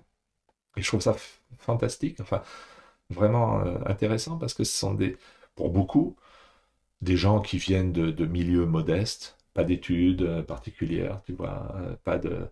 Et, et- et- et donc, euh, l'armée, c'est pas. euh, on voit ça dans, beaucoup de pays qui ont des forces spéciales, tu vois, les États-Unis, la France, le, Royaume-Uni, Israël. Il n'y a, pas beaucoup de pays dans le monde qui ont des forces spéciales dignes de ce nom. Euh, en fait, ils prennent des gens qui n'ont pas nécessairement, tu vois, qui sont pas bardés de diplômes, qui n'ont pas ceci, qui, qui viennent de backgrounds, tu vois, avec des, familles dysfonctionnelles, enfin tout, tout le truc. Et tu, arrives à, faire que ces gens-là deviennent des super-héros ensemble. Mhm. Et je me dis, si on arrive à faire ça dans l'entreprise, Mhm. tu vois, alors évidemment, dans l'entreprise, si tu, tu, tu, tu foires un projet, euh, il n'y a pas mort d'homme. Mhm. Donc les, les enjeux sont moindres. Mais si on arrive à faire travailler les gens dans l'entreprise comme euh, on voit travailler les, les forces spéciales, euh, ou comme on fait travailler un orchestre, ou Mm. comme on fait travailler une équipe de, de sport, le potentiel est infini. Ouais. Donc on, on travaille là-dessus, et puis après on travaille sur un autre euh, sujet qui est euh, la, la compréhension de, de, de la complexité. Mhm. Euh, Aujourd'hui, les, les dirigeants sont pas du tout prêts à travailler dans la complexité parce qu'ils veulent ces réponses. hein. Comme on disait tout à l'heure, il faut des, il faut des réponses tout de Mm, suite. Et mm. dans un environnement complexe, la définition d'un environnement complexe, c'est qu'il n'y a pas de réponse. Tu ne vas pas comprendre la relation entre les, les inputs et les outputs. Tu n'es pas capable de la comprendre. Mm. Elle existe peut-être, mais on n'est pas capable de la voir. Euh, donc tu peux demander tous les rapports supplémentaires, toutes les données supplémentaires, tu peux te, te, te- te barder de, euh, d'analyse, de, tu peux faire venir tous les consultants que tu veux, la, la complexité, elle est insaisissable. en fait. Mhm. Et donc la seule attitude à avoir face à la complexité, c'est de dire bah, je ne sais pas. Et non seulement je ne sais pas, mais je ne peux pas savoir. Donc tous mes experts, Ouais. ça sert pas à grand chose. Prends Covid par exemple, c'est Mm. euh, un exemple parfait. Mm. Tu vois, on fait tous des budgets en décembre 2019. Je me souviens, tout, tout- tout le monde faisait des budgets pour 2020. Mhm. Voilà, on a, on a fini nos budgets, on, on s'est écharpé, on, a, on, on s'est engueulé, le, le patron a dit non mais mec, c'est pas assez, donnez-moi 5% en plus, ah ben non patron, je peux pas, là, là. on passe des centaines d'heures à faire des budgets, machin, et en mars euh, ou février 2020, il y a Covid, et donc tous les budgets, en fait, Ouais. servait à rien, donc Ouais. on a perdu toutes ces, ces centaines d'heures, et donc à l'échelle mondiale, tu vois, des, des trillions d'heures euh, qui, qui n'ont servi à rien, quoi. Et là, d'un seul coup, il faut qu'on se précipite encore dans je sais. Enfin, on ne sait rien, mais donc je sais. Donc je vais faire, euh, voilà, je vais faire porter des masques. Ben non, ben, Mm. dans un autre pays, ben non, les masques ça sert à rien. tu vois. Donc tout et n'importe quoi. Mhm. Euh, alors qu'il n'y a pas de best practice, Mm. il n'y a pas d'experts qui peuvent. Chaque, chaque expert nous raconte un truc, mais, mais ils nous racontent tous des trucs différents. Donc ça, c'est l'illustration parfaite de la Mm. complexité. Mhm.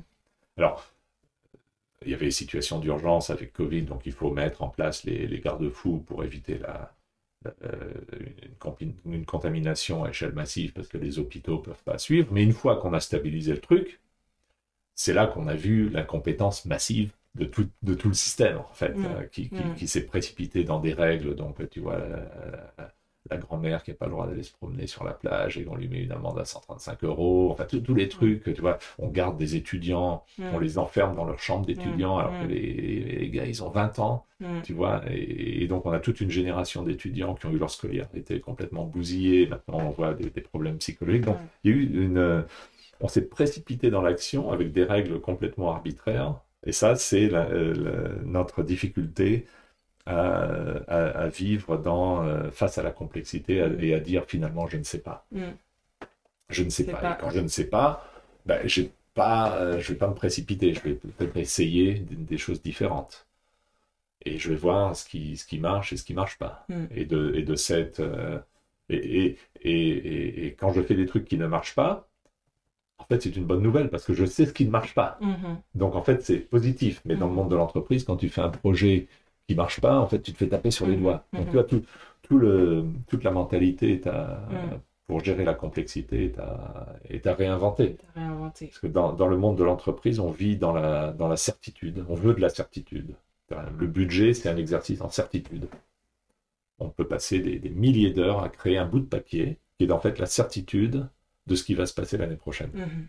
Quand tu réfléchis, c'est complètement débile. Certitude de quoi Mhm. Quand tu sais qu'il peut y avoir un crash financier, la Russie peut envahir l'Ukraine, tu peux avoir Covid, que- quelle Mhm. certitude tu as donc, mais on veut vivre dans cette, euh, dans cette, dans cette certitude.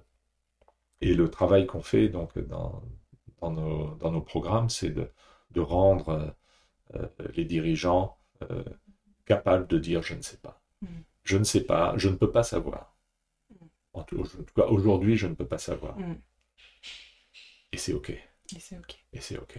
Alors, évidemment, tu ne vas pas t'adresser à, à, à toute ton entreprise, tu vois, 20 000 personnes, le CEO ne va pas se pointer euh, en face du micro et dire Les enfants, je ne, je ne sais absolument pas ce qui se passe. euh, Parce que ça, ça c'est c'est anxiogène. Mhm. Mais au sein de l'équipe de direction, au lieu de se précipiter, de dire Mais on ne sait pas. Et on ne sait pas, ça ne veut pas dire on fait rien. Mm. Ça veut dire on ne sait pas, donc on va prendre un moment. Mm.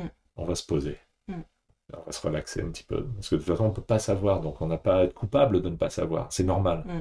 Donc, arrêtons l'anxiété et maintenant réfléchissons de manière posée. Qu'est-ce qu'on pourrait faire? Mm. Et pourquoi on n'essaye pas 10 trucs ou 5 Mm. En sachant pertinemment qu'il y en a plein qui, qui- qui vont foirer. Mais au lieu de dire c'est un échec, si, euh, si j'essaye une mesure, si je fais un projet et que ça marche pas, au lieu de se dire c'est un échec, en fait c'est un succès puisque j'ai appris ce qui ne marche pas. Ouais. Et donc, ça enrichit ma, ma discussion, Mm. ma réflexion, et, et, et, euh, euh, la fois suivante, je suis un petit peu plus malin. Mhm. Et petit à petit, on commence à voir comment le système fonctionne. Mhm. Donc, c'est cette approche de la, de la complexité qui est, euh, qui, a- qui est théorisée. Enfin, il y a des, il y a des, il y a des chercheurs qui travaillent là-dessus. C'est assez récent. hein. C'est euh, c'est- un domaine qui n'est pas encore euh, mainstream dans le, dans le monde managérial. Quand Ouais. je, quand je, j'explique à mes, à mes cadres dirigeants euh, les concepts de complexité, ils me regardent avec des yeux ronds au début.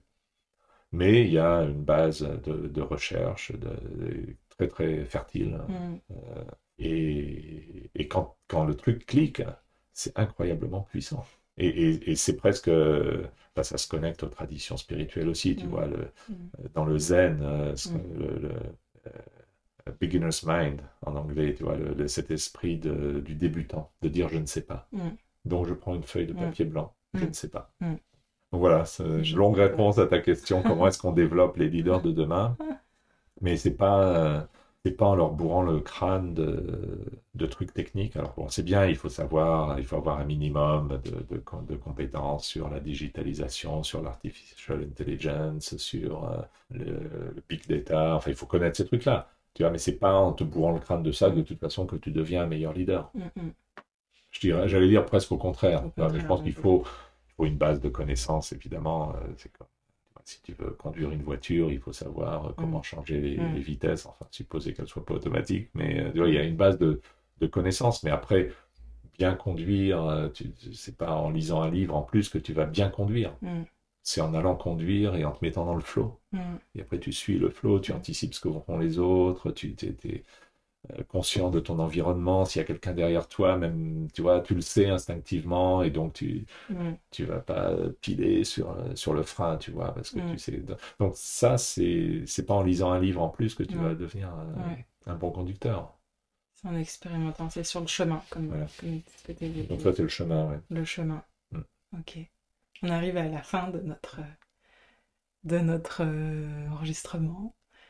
Ce chemin, justement, tu l'as vécu comment, là Le temps qu'on a passé? Écoute, euh, le- le- moi j'adore ça. C'est- J'aime bien être en conversation avec toi et, et euh, c'est un, moment, euh, tu vois, qui permet de, de, de- d'explorer avec, avec curiosité. Mm, mm. explorer avec curiosité Et j'ai aimé les, les sujets qu'on a abordés. Euh, tu vois, je pensais pas qu'on irait sur ce sujet de la complexité qui pourtant me passionne. Donc je suis contente qu'on le touche du doigt là dans, dans cet échange. Et, et puis il y a plein de portes qui se sont ouvertes. On est rentré un petit peu. Bon, on les laisse ouvertes. On, les laisse ouvertes. on fera un autre podcast, tu vois.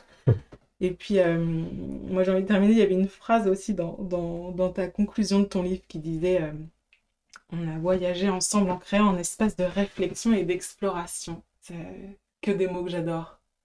Donc j'ai envie de te dire merci Fabrice pour ce voyage de réflexion et d'exploration que tu m'offres et que tu offres à toutes ces personnes qui vont nous écouter aussi. merci à toi Camille pour créer, euh, créer les conditions pour cet échange. merci. Bravo, vous êtes arrivé à destination de cet épisode Move and Meet. Merci de le partager à deux personnes autour de vous, de demander à vos amis de s'abonner et de mettre une note 5 étoiles avec un commentaire. C'est ce qui permet de faire vivre le podcast. Pour finir, n'oubliez pas que si vous avez besoin d'être accompagné dans vos challenges professionnels, je serai ravie de faire avec vous un point sur votre situation si vous m'écrivez sur www.coperspectives.com. Je suis Camille Fitoussi, j'ai hâte de vous lire et je vous dis à très bientôt.